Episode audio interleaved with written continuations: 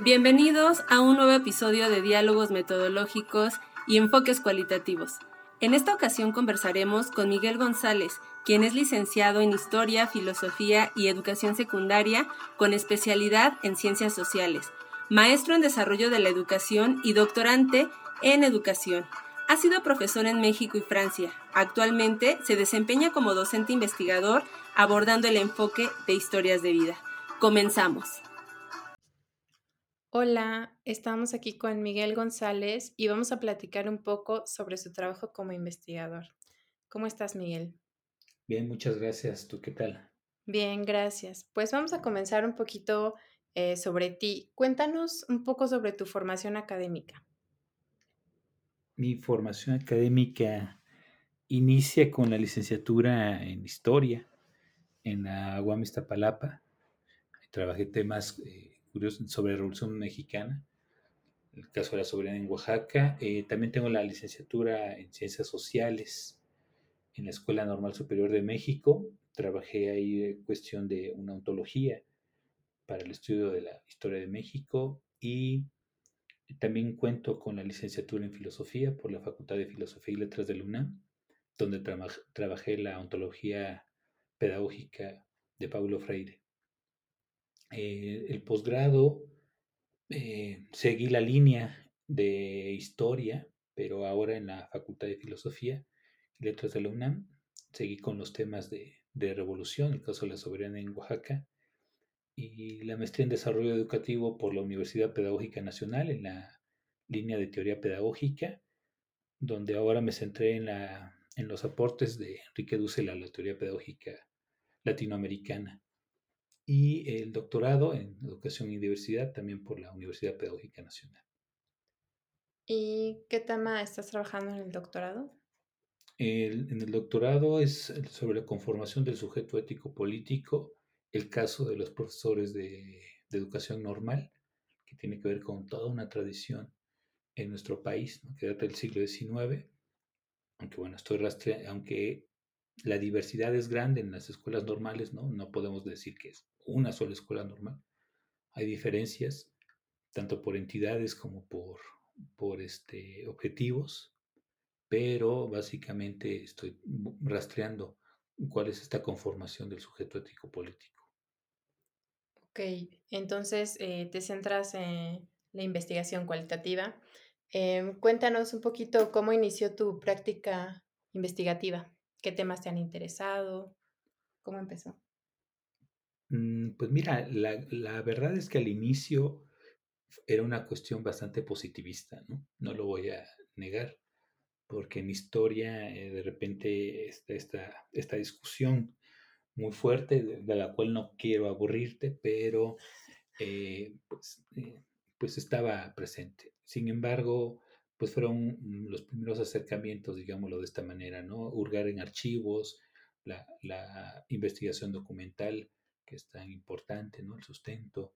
Pero mm, si bien es cierto, eso es, eh, pues, una parte importante, no alcanza a dar todo el, espectro, ¿no? o, una explicación que a mí me dejara pues un poco más satisfecho, ¿no? O sea, era una parte importante, pero no todo es, es esta investigación documental está la interpretación, que indudablemente está la cuestión subjetiva ahí, y, eso fue uno de los, de los primeros inicios.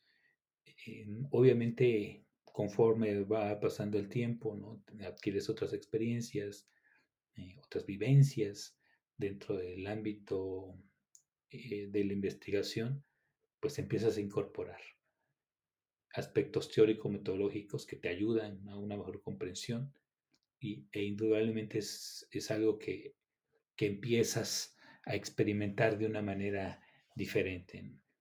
Y en, el posgrado concretamente empiezo a dar este viraje fuerte en, torno a, a, lo cualitativo. No voy a negar que fuertemente influenciado por, por la última licenciatura que tuve, en este caso la, licenciatura en filosofía, ¿no? que, que, me va a abrir pues un, un aspecto diferente, a, inclusive a la manera en cómo abordaba los textos, porque pues sí, hay, diversas maneras de abordar un texto y yo lo leía mucho a partir de esta visión histórico que, tenía yo, pero pues obviamente va a confrontarse mucho con, esta visión que, que voy a ir adquiriendo en la licenciatura en filosofía y que bueno, en el posgrado pues se va a ir fortaleciendo. Y en general, ¿qué retos consideras que, ha presentado tu práctica investigativa? Pues de entrada, em, posicionarse, eh, em, tanto teórica como metodológicamente. Y esa, eh, ese posicionarse no tiene que ver solamente con que leas muchos textos. Y tiene que ver también precisamente con, los temas de interés, tiene que ver pues con, tu trayectoria, tiene que ver con tus vivencias, tiene que ver inclusive con, pues, con los logros y obstáculos que has tenido e indudablemente tiene que ver con, con una visión que tienes y que quieres compartir y que a partir de ello pues tienes que fortalecer, tienes que trabajar día a día de manera cotidiana para para, para defenderla, porque a partir de eso, pues, eh, pues depende, dependerá mucho las posibles explicaciones que puedas dar de los temas. Ah. es muy interesante lo que mencionas, Miguel. Em, ¿Podrías ahondar un poco sobre las principales técnicas de investigación con las que has trabajado? Claro. Al inicio, como platicaba hace unos momentos, pues, la investigación documental, ¿no? Eso fue como muy rígido, y, ah, pero muy enriquecedor además, ¿no? Eh, digo, estoy hablando de una época en la que no teníamos internet para hacerlo desde casa, entonces había que ir a los archivos, a las, bibliotecas, lo cual pues representa otro tipo de, retos, de dificultades, pero también de aprendizajes. Y a partir de ello, pues bueno, vas eh, teniendo ciertas eh, ciertos vicios también, ¿no? Pero una, una que también, eh, sobre todo en el posgrado, la, empecé a utilizar y, no digo que la domino, ¿no? Pero cada vez más mm, tengo resultados más interesantes es la entrevista. Y bueno, la entrevista pues también adquiere una pues, eh, pues ventajas, dificultades, pero también una fuente de información muy, muy interesante, ¿no? muy enriquecedora. Al igual que pues, la, investigación participativa, que bueno, ahora tenemos eh, diferencias, ¿no? Aunque por supuesto hay eh, maneras de, solventarlo a la distancia, Este, la etnografía, por ejemplo, nos, habla mucho de ello, ¿no? Esto de la etnografía virtual que pues ahora adquiere una dimensión diferente, ¿no? Pero me he centrado últimamente en, entrevistas. Ok.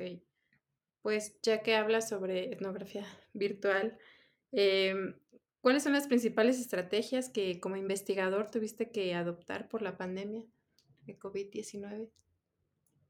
Mira, básicamente, pues era reorganizar todo el trabajo porque pues, al inicio pues tienes tus citas, ¿no? Como estos ambientes controlados en cierta manera, ¿no? Y digo en cierta manera porque aunque sea una entrevista física, pues siempre hay ponderables, pero la verdad es que eh, hacer entrevistas, en, por ejemplo, en, vía Zoom, eh, en plataformas virtuales, pues adquiere otra magnitud diferente. Te cuento un ejemplo, estaba platicando con, con, una fuente de información y en esos momentos eh, estaba desarrollándose de una manera muy enriquecedora y me dice, permíteme por favor dos minutos, porque mi esposa va, está haciendo la comida y, va a poner la licuadora, entonces eh, no vamos a escuchar nada.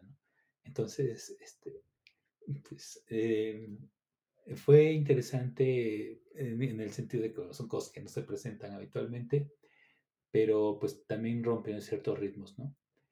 Al igual que, por ejemplo, lo que te mencionaba de, de etnografía virtual y de observación este, situada, pues obviamente, pues una escuela eso pues ya no, ya no aplica como tal, pero sí en torno a ciertas prácticas, ¿no? Como las dinámicas van cambiando, por supuesto que puedes hacer registros y estos registros pues indudablemente pues pasan por una, por, una cualificación, ¿no?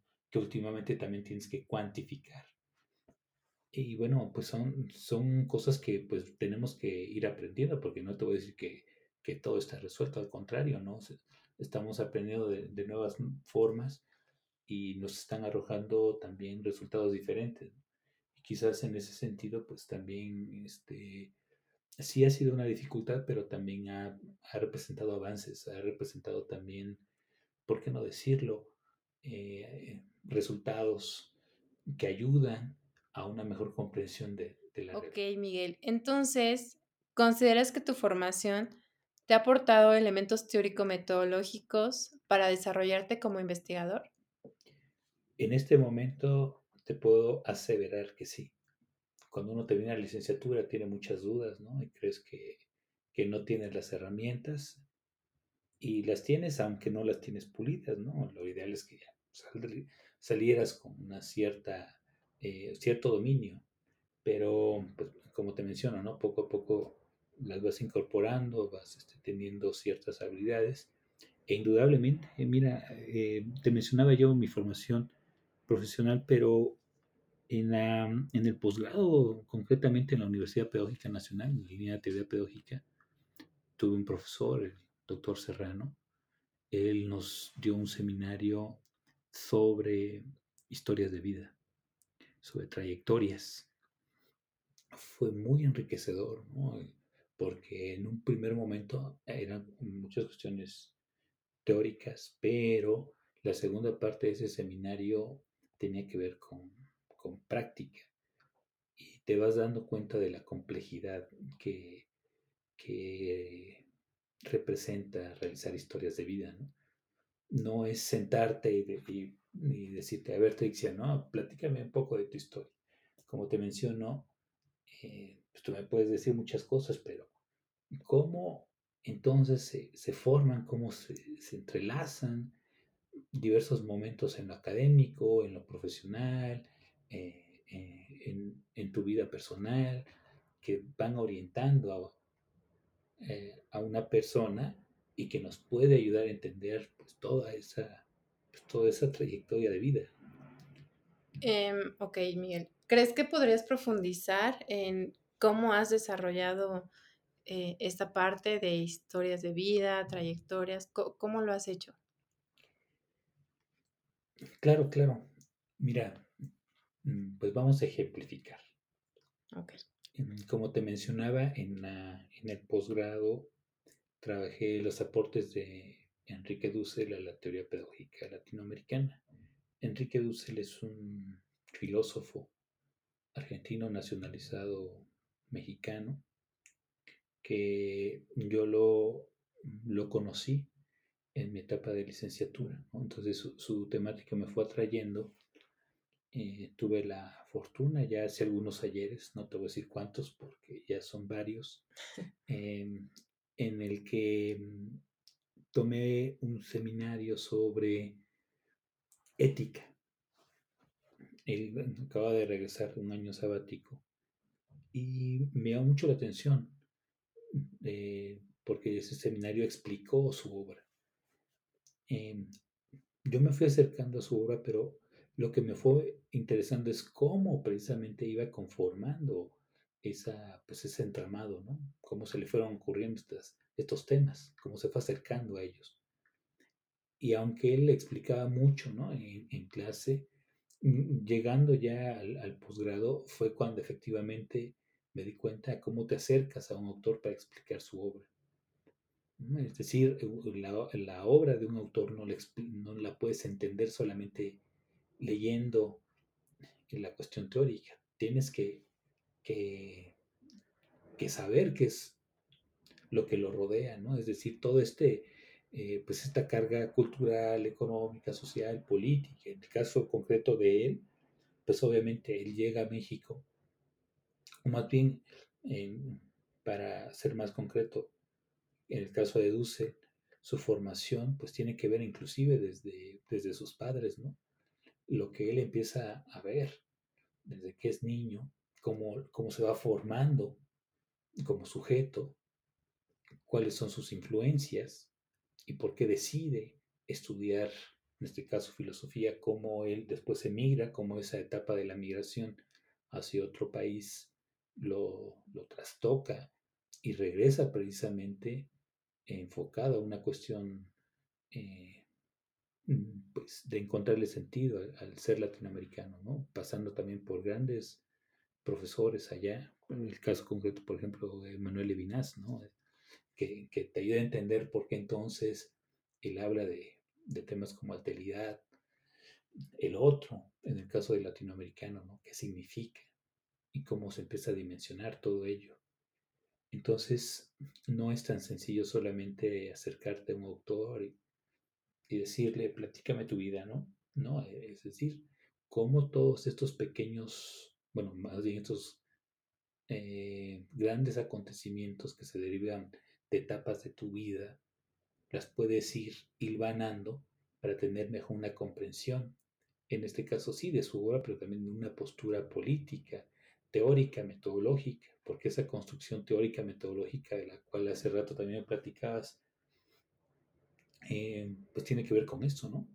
Cómo te vas acercando a los autores, en qué momento de tu vida los lees y cómo te impactan y cómo puedes entender eh, o explicarte la realidad, ¿no? Y a partir de ello, pues vas fortaleciendo tu propia, eh, pues sí, postura teórica, metodológica, pero es a partir de, pues de todo este transcurrir o como decimos también en historia de este devenir del sujeto. Bien, pues ya mencionaste el caso de Dussel. ¿Podrías poner otro ejemplo de otros sujetos, sujetas y temas de investigación para así comprender la relevancia de las historias de vida, de las trayectorias y cómo éstas aportan al campo de la investigación educativa? Claro. En el caso de las escuelas normales pluriculturales que están en, este momento, están ya por finalizar un planteamiento sobre los planes y programas de estudio que se van a echar a andar en 2022. En este caso, eh, estuve indagando con, algunos eh, profesores de escuelas normales este, bilingües, como te acabo de mencionar, y a partir de ellos, pues, empieza a conocer cuál ha sido el, trayecto, ¿no? pues sí, de ellos, pero además esta lucha que han tenido ya de, años en torno a la construcción de un plan y programa que consideren propio. Entonces, eh, la construcción de un plan y programa no pasa únicamente por, la currícula, tiene que ver también con, pues, con toda una, pues, una historia de, de aglutinar a la diversidad, porque estamos hablando que no es lo mismo una escuela normal, aunque sea bilingüe, de la ciudad de Oaxaca a, una de San Luis Potosí. ¿no? Hay muchas implicaciones eh, políticas, por ejemplo, ¿no? sindicales, las dinámicas que se dan dentro de la institución y esas dinámicas tú no las puedes eh, identificar revisando eh, o haciendo investigación documental a partir pues, de, de, las entrevistas, ¿no? de, indagar en las trayectorias de estos sujetos, pues empiezas a armar ¿no? toda esta dinámica que se dan eh, pues en estas comunidades, ¿no? que son muy particulares y que pues realmente en un libro de texto pues no, no alcanzas a vislumbrar. ¿no? Entonces a lo que voy es de que de esa manera pues eh, puedes ir adentrándote en estas temáticas y conocer pues e inclusive cuestiones que pues, no tenías en mente, ¿no? La verdad. Entonces, eh, ¿consideras que tu investigación aporta al campo de la investigación educativa en México? me encantaría decirte que sí. Es, de hecho, es el objetivo.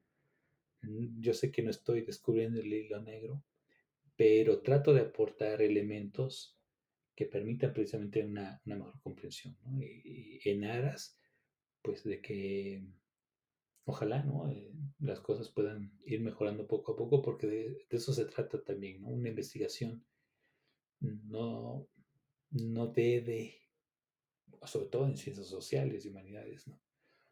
No debería de ser únicamente para cumplir un requisito y tener el grado académico. Tiene que ver con, pues, con mejorar las condiciones.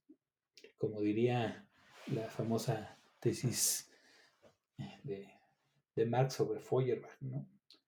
Que em, el problema es de que los filósofos se han dedicado a, a comprender la realidad y de lo que se trata es de transformarla. De eso también es un poco la intención. Ok, entonces, eh, ¿cuáles consideras que son los retos que enfrenta la investigación educativa en México? De entrada, em, pues podríamos aglutinarlos en diferentes eh, temáticas, pero como te decía de entrada, es, pues, es la formación misma de investigadores, investigadores en nuestro país, que si bien es cierto, el Estado mexicano pues, ha tratado de hacer esfuerzos para ello, la verdad es que sigue siendo una minoría la que llega a ser investigadores, ¿no? Y en el caso concreto de la investigación en México, es más, e, es complejo. Te lo digo desde mi experiencia. De repente, eh, pues tengo compañeros que, que llegan a, estos posgrados, pero realmente pues no, no tienen como muy claro qué significaría ser investigador en el ámbito educativo. Eh, pareciera ser que, que, el, que el título como tal de maestro o doctor ya te da un cierto pues estatus, ¿no? Y la verdad es que no es así. ¿no? Eh, y creo yo ese es uno de los, los, principales problemas, la formación como tal, ¿no? Porque formar a, a un sujeto en investigación no tiene que ver con solamente estar en el aula y tomar seminarios y tienes este, 10 o MB y ya eres investigador, ¿no? Por supuesto que no. O sea, hay otros retos que, implica el ser investigador eh, y, y, ese es precisamente algo que eh, no hemos podido resolver del todo. ¿Y si crees que es importante la investigación educativa? ¿Está teniendo algún impacto en la política educativa del país? Por supuesto que es, es importante la, la, investigación educativa. Tendría que ayudar a, por ejemplo, que las políticas educativas estuvieran orientadas a resolver ciertos problemas. Y eh, podemos decir que en cierta forma lo ha podido hacer, pero no del todo y creo yo ese es uno de los principales retos, ¿no? Orientar para que el Estado mexicano tome las mejores decisiones. Claro, como te menciono, eso no tiene que ver solamente con hacer una buena investigación, no tiene que ver con otras cosas. Pero pues de algo tenemos que partir. Y después de esta manera, pues vamos abonando pues, eh, pues a, una, a un mejor funcionamiento ¿no? de, de la educación en nuestro país. Muy bien, Miguel. Pues ya para finalizar, em, ¿qué recomendaciones harías a quienes inician en el campo de la investigación, como nosotros que somos estudiantes de la maestría en desarrollo y planeación de la educación?